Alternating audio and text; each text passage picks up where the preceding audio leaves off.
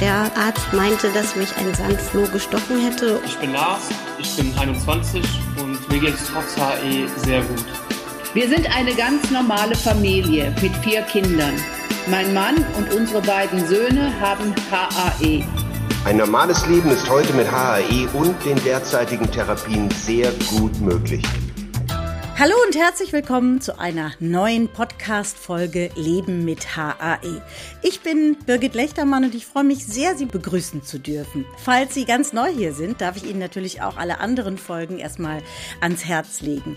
In unseren Podcasts kommen interessante, spannende Persönlichkeiten zu Wort und ihre Geschichten rund um ihr Leben mit HAE sind kann ich schon sagen, immer bewegend. Aber auch Expertinnen und Experten bereichern unseren Podcast mit wichtigen Informationen. Für alle, die heute wirklich zum ersten Mal in eine Folge reinhören und sich gerade fragen, wofür HAE steht, ist es die Abkürzung für das hereditäre Angioödem. Für mehr Informationen bleiben Sie einfach dran oder Sie hören sich nachher unsere bisherigen Folgen aus der ersten Staffel an. Das hier ist ja schon die zweite. Und auch dieser Podcast ist eine Produktion von Takeda. Heute haben wir wieder einen sehr interessanten Gast. Marius. Bei ihm wurde das hereditäre Angioödem diagnostiziert, aber Marius brauchte sehr lange, bis er die Krankheit akzeptieren konnte, wird er uns gleich erzählen. Weil auch sein Vater HAE hat, wurde die Diagnose bei ihm schon ziemlich früh gestellt. Trotzdem musste er über die Jahre lernen, mit dieser Erkrankung zu leben. Wie er das geschafft hat und welche Rolle Sport in seinem Leben spielt, Klammer auf, nämlich eine ganz große Klammer zu, erzählt er uns in dieser Podcast-Folge. Herzlich willkommen, Marius. Schön, dass du heute bei mir bist. Vielen Dank, dass ich da sein darf, Birgit. Hallo. Marius, ich habe es vorhin schon erwähnt, bei dir liegt HAE in der Familie. Bei deinem Vater wurde HAE diagnostiziert. Ist ja auch eine Erkrankung, die in den überwiegenden Fällen erblich bedingt ist. Wie bist du denn mit deiner Diagnose umgegangen? Denn du kennst das ja eigentlich von zu Hause aus. Also sozusagen kein Leben ohne HAE. Ja, genau. Also ich habe meine Diagnose schon mit der Geburt bekommen. Das heißt, ich bin also mit HAE aufgewachsen ähm, für mich war es natürlich dann in frühesten Kindheitstagen sehr diffus. Also ich konnte mit dem Begriff weder etwas anfangen, noch die Symptomatiken waren mir geläufig. So waren die ersten Jahre auch relativ entspannt und ich konnte gar nicht so richtig verstehen, weshalb ich dauerhaft meine Medikation dabei haben soll. Wie alt bist du heute, Marius? Ich bin heute 27 und HE brach so richtig in mein Leben ungefähr mit 13. Wann wurde dir richtig bewusst, Marius, das ist HAE? So zeigt sich die Krankheit und wann haben sich die ersten Schwellungsattacken gezeigt? Meine ersten Schwellungsattacken hatte ich schon in frühesten Kindheitstagen, die immer wieder kamen an meinen Extremitäten und die dann symptomatisch behandelt wurden, lediglich mit Kühlakkus. Und HE in seiner vollen Gänze hat sich dann allerdings erst mit 13 Jahren gezeigt, was dann auch mit einer sehr langen Aufenthalt im Krankenhaus einherging und ja, im Nachgang wurde es dann äh, immer wieder, kam es dann dazu, dass ich lange im Krankenhaus lag. Wenn du dich daran zurückerinnerst, ein wenig an, an diese erste Attacke. Ähm, du hast gesagt, du warst 13. Was für eine Erinnerung hast du daran? Ich habe relativ viele Erinnerungen noch daran und relativ heftige, die ja zeitweise dann aber auch damit einhergingen, dass ich das Bewusstsein verloren habe. Ähm, und von daher da auch tatsächlich dann ein paar Lücken drin sind. Ähm, nichtsdestotrotz weiß ich einfach heute, dass dieser Moment einfach auch alles bei mir verändert hat. Ähm, ich habe im Nachgang auch wirklich erst angefangen, mich mit HRE zu beschäftigen und das auch eigentlich sehr widerwillig, muss ich leider sagen. Warum sehr widerwillig? Eigentlich warst du das doch gewohnt, so familiär. Ja, ähm, aber nichtsdestotrotz ist halt HAE leider eine Krankheit, die man akzeptieren muss, weil sie ist ein Teil von einem selbst. Und dass diese Krankheit ab und zu seinen eigenen Kopf hat, das muss man erst mit der Zeit verstehen. Jetzt lebst du nicht bloß mit der Krankheit, sondern inzwischen beschäftigst du dich ganz aktiv mit HAE und zwar als Botschafter der internationalen HAE-Organisation. Was hat dich denn letzten Endes dazu bewogen, dich dort auch international zu engagieren. Ja, genau das, dass mein Weg genau äh, trotz Diagnose so unfassbar lang war, dass ich mit HAE gut zurechtkomme und auch HAE akzeptiere. Es ist also das eine die Diagnose und dann das andere das Leben mit der Erkrankung. Und genau dieser zweite Part hat mich vor sehr, sehr großen Herausforderungen immer wieder gestellt. Und das wollte ich einfach auch anderen vermitteln, sodass wir zusammenarbeiten konnten an einem besseren Weg für jeden Einzelnen. Jetzt ist die Arbeit äh, in der Organisation nicht dein einziges Hobby. Du treibst in deiner Freizeit gern Sport, gehst laufen, gehst schwimmen. Das ist noch nichts Ungewöhnliches. Aber du bist ganz aktiv Rad gefahren. Äh, du bist Radsportler, hast sogar auf Weltcup-Niveau, ähm, hast du, bist du mitgefahren und hast trainiert. Das stelle ich mir ziemlich hart vor. Ähm, war der Sport immer Teil deines Lebens? Ja, ich habe relativ früh angefangen mit dem Sport. Ich habe relativ früh angefangen zu schwimmen und bin über das Schwimmen hinweg dann zum Radsport gekommen. Ähm, und zwischen dem Sport, den ich vorher betrieben habe, und dem Radsport war dann doch nochmal ein ganz großer Sprung. Ich meine, Weltcup-Niveau. Ja, da ja, da lachst du, das ist ein Wahnsinn. Ich meine, mit wem bist du gefahren? Sag mal ein paar Namen. Ah, ja, ich bin natürlich damals mit äh, relativ großen deutschen Namen gefahren. Ähm, Nils Pollitt, ähm, ähm, Phil Bauhaus und Co., äh, Pascal Ackermann, all die Leute, die heute wirklich auf hohem Niveau auch die ganz großen Rennen fahren. Das ist natürlich Wahnsinn, was aus denen geworden ist. Ähm, und ja, ähm, es war auch damals schon echt Wahnsinn, zusammen äh, große Rennen zu bestreiten. Und es hat mir unfassbar Spaß gemacht, ähm, auch gegen natürlich solche Stimmen, äh, wie ich sie immer wieder von Ärzten hörte, dass natürlich äh, solche Events, ähm, so viel Sport auch zu Attacken führen können. Jetzt könntest du ja heute auch Profisportler sein, könntest äh, weiterhin mit all diesen, die du genannt hast, großen Radsport, äh, Rennfahrern äh, Rennen fahren, jeden Tag trainieren. Aber war HAE letzten Endes der Grund, warum du gesagt hast, nee, ich mach das nicht? Nein, es war nicht HAE ausschließlich, dass ich gesagt habe, das ist es nicht. Ähm, es war sicherlich die Mischung aus vielem. Ähm, es ist ähm, nicht so gewesen, dass ich ein Überflieger war. Ähm, es war schon sehr viel Training und es ist einfach auch ein seidener Faden, an dem das Ganze am Anfang hängt. Und nichtsdestotrotz mischte in diese ganze, äh, in dieses ganze Konstrukt natürlich auch HRE mit ein. Es war eine Zeit, in der ich sehr viele Attacken hatte und ähm, jede einzelne Attacke mich immer wieder auch zurückgeschmissen hat und mich sehr, sehr extrem aus dem Konzept gebracht hat. Hattest du dir denn beim Sport selbst auch schon mal eine Schwellungsattacke? Also zum Beispiel, ihr habt ja sicher mal Vorrennen, Rennen gefahren? Ja, also zum Beispiel, wie du wahrscheinlich meinst, jetzt beim Training und Co. Ähm, ja, also ich hatte beim Training auch eine Attacke, ich hatte aber auch mal im Rennen eine Attacke, äh, weshalb man dann die Trainingsfahrt unterbrochen hat oder vielleicht auch das Rennen. Ähm, das gab es und ähm, das war natürlich dann auch immer mehr so ein Zeichen, wo ich sagen musste, es ist einfach eine sehr ungewisse ähm, Situation ähm, und ich hatte damals eine Medikation, die äh, noch nicht mich so weit abgedeckt hätte.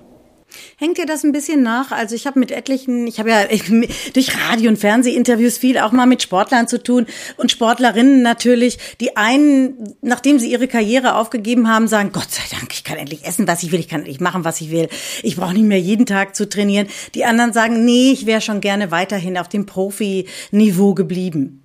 Wie ist das bei dir? Ich würde sagen, dass ich eine wunderschöne Zeit hatte, wirklich. Ich erinnere mich so gerne heute an damals, aber ich bin auch sehr, sehr froh, dass ich gesagt habe, das war jetzt Hobby und jetzt verdiene ich mein Geld mit einem anderen Job. Glück gehabt. für viele Betroffene ist ja Sport, also für viele HAE-Betroffene, ein schwieriges Thema. Ja, die haben Angst vor Schwellungsattacken, genauso wie du das auch erlebt hast. Wie gehst du denn heute damit um? Also du hast gesagt, ich gehe weiterhin schwimmen, ich laufe. Ich denke mal, als ehemaliger Profisportler hätte ich fast schon gesagt, ähm, wird das schon ein paar Mal in der Woche sein. Ähm, spielt das in Gedanken deine Rolle? Ähm, ja, also ich bin heute schon ein bisschen professioneller, was meine Krankheit angeht. Ich nehme zumindest das Medikament mit, es bleibt dann im Auto, ich gehe dann äh, laufen, hab's aber in gewisser Weise griffbereit. Ähm, und genauso ist es auch, wenn man zum Beispiel schwimmen gehen würde. Und nichtsdestotrotz ist es aber so, dass ich, ähm, wenn ich dann den Sport ausübe, da auch vollkommen bei der Sache bin und äh, mich auf den Sport konzentriere. Also mental spielt das überhaupt keine Rolle, denkst du gar nicht dran? Nee, hat bei mir aber noch nie eine Rolle gespielt, muss ich ehrlich sagen. Gut so, kann man glaube ich auch trainieren, ne? damit man da mental ganz stark ist und sich durch nichts ablenken lässt. Ja, sicherlich, ja. Ist aber auch, würde ich sagen, absolut ähm, wünschenswert für jeden, der das, der Sport macht. Jetzt bist du ja in einem Alter, in dem du dir das Medikament selbst verabreichen kannst. Wie war das denn als Kind? Also war da beim Sport in der Schule oder in deiner Freizeit immer jemand dabei, der jederzeit das Medikament verabreichen konnte? Nein, war es damals nicht. Ähm, ich erinnere mich da gerne an die Klassenausflüge, die natürlich in sämtliche Jugendherbergen gingen und wo gerne auch das Medikament länger verweilte, als ich es tat, ähm, so dass wir das dann später wieder einsammeln durften. Ähm, ganz zur Freude meiner Mutter, ähm, weil gelegentlich doch die Jugendherberge nicht ums Eck war. Ähm, aber nichtsdestotrotz war das Medikament immer griffbereit und ähm, es wurde jedenfalls darüber aufgeklärt, was denn im Notfall zu tun ist. Profisportler haben meistens noch eine andere sportliche Affinität. Also die Fußballer zum Beispiel, viele spielen super gerne Golf. Ja, also jeder hat immer noch die ähm, die Formel 1 Fahrer, wie wir ja wissen und lesen, ähm, spielen gerne mal Fußball. Stell das auch dann mal gerne bei irgendwelchen Charity Veranstaltungen zur Schau und zur Verfügung natürlich. Gibt es denn Sportarten oder andere Aktivitäten, die du aus Sorge vor einer Schwellungsattacke früher oder auch heute aufgeschoben hast, obwohl du sie eigentlich gerne machen würdest? Nee, habe ich bis dato noch nicht. Ähm, ich habe alle Sportarten, die ich gerne machen wollte, immer zu ausprobiert und würde das eigentlich auch absolut jedem so empfehlen. Ähm, einfach es zu probieren. Und generell finde ich persönlich, dass Sport unfassbar wichtig ist, weil man dadurch ein super gutes Verständnis für seinen eigenen Körper ähm, erlernt ähm, was man natürlich erlernen muss, ist, dass der Körper irgendwann auch einfach mal die Kontrolle übernimmt. Und das ist gerade, ich glaube, für uns Sportler sehr, sehr schwierig zu akzeptieren.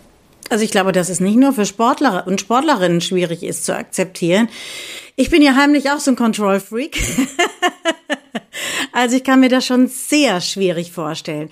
Hast du noch einen Tipp? Wie kann man das akzeptieren? Wie lernt man das zu akzeptieren? Ich weiß nämlich von wirklich anderen Betroffenen, äh, dass die ebenfalls sich Gedanken darüber gemacht haben. Wie kann ich das akzeptieren? Wie kann ich auch die Krankheit akzeptieren? Die Krankheit zu akzeptieren, ich glaube, das ist so ein Zusammenspiel von mehreren Jahren. Ich habe irgendwann mal gesagt, wir, also ich bezeichne meine Krankheit nicht als Erkrankung, sondern als eher als eine Kooperation. Und ähm, wir beide profitieren voneinander. Heißt, wenn ich gut zu meinem Körper bin und auf ihn achte und auch auf seine Bedürfnisse achte, heißt, mein Körper sendet mir ganz klare Signale und sagt mir, hey, du heute, das ist keine gute Idee, wenn ich jetzt laufen gehe. Und grundsätzlich wäre es auch mal wieder Zeit für eine Medikation. Ähm, dann ist es ganz ratsam, darauf zu hören. Und dann geht es mir eigentlich auch ganz gut. Ist halt schwierig, das erstmal zu akzeptieren, dass der Weg so ist und das auch anzunehmen. Und das hat auch bei mir relativ lang gedauert. Und ja, heute bin ich leider äh, oder doch sehr, sehr gut äh, in der glücklichen Lage, ähm, dass ich das so habe. Das ist auch schön, das zu hören. Obwohl, wir bleiben noch mal bei einem Thema. Bei HAE ist ja Stress einer der größten Trigger. Dagegen ist ja Sport eigentlich das wirklich perfekte Mittel, sagen mir auch immer Ärztinnen und Ärzte. Merkst du denn ähm, in deiner Anfälligkeit für Schwellungsattacken Unterschied, wenn du mal mehr oder mal weniger Sport treibst? Hilft Sport? Also Sport hilft natürlich enorm für den Kopf. Also es macht einfach, also zumindest bei mir macht es den Kopf frei. Ähm, es ist auch für mich persönlich das beste Mittel gegen Stress. Das ist allerdings mir signifikant ähm, eine Verbesserung der Attackenhäufigkeit bietet, kann ich, glaube ich, nur bedingt sagen. Hat aber auch etwas damit zu tun, dass ich vielleicht heute auch nicht mehr ganz so häufig Sport mache und es damals zu häufig gemacht habe. Das ist eine ehrliche Antwort, also ein gesundes Mittelmaß im Grunde. Das ist immer das Beste. Aber das sagst du Menschen, die wirklich aktiv Sport treiben und dann sagen die, nee, ich kann gar nicht anders. Ich muss laufen. Ich muss jeden Tag laufen. Ich habe eine gute Freundin, die rennt dauernd, die rennt jeden Tag irgendwie 10 und 12 Kilometer. Ich glaube, dass das vielleicht doch dann am Ende zu viel ist, so wie du vorhin gesagt hast. Man muss auf den Körper hören. Und vielleicht ist genau bei der guten Freundin so, dass ihr Körper danach schreit und genau das möchte. So müssen wir individuell auch einfach schauen, was uns gut tut. Das ist absolut richtig, natürlich. ich werde Sie demnächst mal fragen. Schreit dein Körper eigentlich täglich, ich muss jetzt laufen? Wenn du anderen HAE-Betroffenen einen Rat geben dürftest, würdest, darfst du ja jetzt in unserem Podcast, die aus Attackenangst eben keinen Sport treiben. Das ist ja genau das Umgekehrte. Wir haben jetzt die ganze Zeit darüber gesprochen, okay, wie ist es, wenn ich Sport mache? Ich muss auf meinen Körper natürlich hören. Manche machen gar keinen Sport, weil sie sagen, nee, äh, ich habe viel zu viel Angst davor, eine Attacke zu bekommen. Was hast du da für einen Tipp? Ich würde jedem sagen, ähm, dass er ganz locker anfangen soll, ähm, vielleicht mit einer Sportart anfangen soll, die auch lokal gebunden ist, ähm, wo man also das Medikament in der Nähe hat und sich ganz locker daran tasten sollte. Und ich persönlich bin der Überzeugung, dass wir HE-Patienten eigentlich ein sehr gutes Verständnis für unseren Körper haben. Also genau das, was die Sportler mitbringen. Und wir also eigentlich auch ganz genau dann hören, was sagt mir gerade mein Körper? Ist es gut für den? Und solange es uns gut tut, warum nicht? Also die, Ärzte und ich habe sehr, sehr viele Ärzte kennengelernt, die sehr große Augen gemacht haben, als ich gesagt habe, Mensch, ich fahre jede Woche mehrere hundert Kilometer und ich fahre große Rennen, ähm, die gesagt haben, Wahnsinn, dass das geht. Ähm, aber ich glaube, das ist immer zu ähm, das, was die Person mitbringt. Also man kann nicht pauschal sagen, dass es gar nicht geht. Jetzt hast du gesagt, ich bin mehrere hundert Kilometer gefahren, hast aber auch vorhin erzählt im Laufe unseres Gespräches, ja, ich hatte auch schon mal während eines Rennens oder auch beim Training eine Attacke. Wie haben eigentlich deine Mitfahrer, Radsportlerinnen, ja, sagt man ja heute. Nein, es gibt doch noch immer getrennt, oder? Gibt es noch Herrenradsport und Damenradsport, richtig? Genau, das ist absolut getrennt. Ja, irgendwann sollten die auch mal gegeneinander fahren, oder nicht? Sicherlich könnte man das. Wäre wär auch mal an der Zeit, ne? Wie beim, wie beim Fußball ruhig auch mal zusammenspielen, dann mal gucken, was dabei rauskommt. Nein, aber jetzt nochmal ernsthaft gefragt, ähm, hatte das einen Einfluss auf die anderen, die mitgefahren sind? Ähm, haben die erstmal verwundert gestoppt und haben gesagt, Moment, der, mit dem Marius ist irgendwas? Oder hast du das im Vorfeld schon allen gesagt? Kann man ja auch bei einem Rennen eigentlich gar nicht. Ja, das war genau die Zeit, wo ich eigentlich nicht so richtig offen mit HE umging. Ich bin da eher so reingewachsen und später im Team habe ich das offen kommuniziert.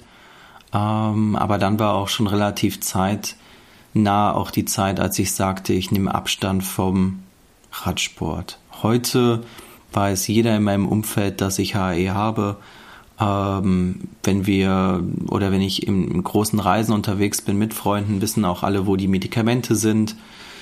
Ähm, das ist ein ganz anderes Standing, aber damals war es eher ein bisschen verhalten und da habe ich auch eher einen größeren Hehl drum gemacht. Mhm. Vielleicht auch aus Konkurrenzgründen. Ist auch verständlich, klar. Jetzt hören uns vielleicht auch Eltern zu, deren Kinder HAE-Betroffene sind. Wie, was würdest du denen empfehlen? Aber auch Kinder fangen ja an irgendwann und sagen, ach, ich spiele jetzt zwei, dreimal in der Woche Tennis, also beiden. Was empfiehlst du Eltern, was empfiehlst du Kindern? Also ich würde immer heute, und heute bin ich 27, wie wir vorhin gesagt haben, äh, sagen, Mensch, man soll damit ganz, ganz offen umgehen. Man soll es allen erzählen, es ist nichts Schlimmes, es ist nichts Ansteckendes. Mhm. Ähm, und man kann ja was dagegen tun. Ähm, und von daher würde ich sowohl den Kindern sagen, dass sie doch ihren Kollegen Bescheid sagen, was natürlich bei uns Jungs immer ein bisschen schwieriger ist, ähm, weil da ist man vielleicht der Sensible in der Gruppe, das, das will man nicht. Man möchte nicht so eine Sonderstellung, ähm, aber mhm. auch bei den Eltern, dass man einfach eine gewisse Sensibilisation dann schafft. Und ähm, ja, also wir sind ja beim Podcast von Takeda. Und wie du vorhin schon gesagt mhm. hast, ich engagiere mich ganz, ganz viel. Und wir haben vor kurzem eine unfassbar gute Unterlage entworfen mhm. Für genau solche Zwecke, die man also seinem Kind mitgeben kann und die informiert über HE. Das finde ich ist ein so tolles Abschlusswort. Besser hättest du es gar nicht wählen können, aber es war spontan, ja. Wir haben darauf hingewiesen, aber ich möchte noch einen anderen Hinweis zum Schluss geben. Mehr Informationen gibt es auch auf der Website www.lebenmithae.de. Lieber Marius, gibt es doch irgendetwas, einen Wunsch, den du dir sportlich erfüllen möchtest, also den Himalaya rauf und runter oder ich weiß nicht, gibt es noch irgendeine Herausforderung, eine sportliche, wo du dir sagst, das mache ich nochmal? Ja, ich möchte im Herbst auf jeden Fall mal einen Halbmarathon laufen. Ich glaube, das wird nochmal eine Riesenherausforderung. Und ich würde unfassbar gerne nochmal ein Radrennen fahren. So, dann drücken wir dir ganz fest die Daumen, dass beides klappt, ja. Herzlichen Dank, dass du heute hier zu Gast warst. Und ja, toi, toi, toi, lieber Marius. Dankeschön. Mach es gut. Ciao.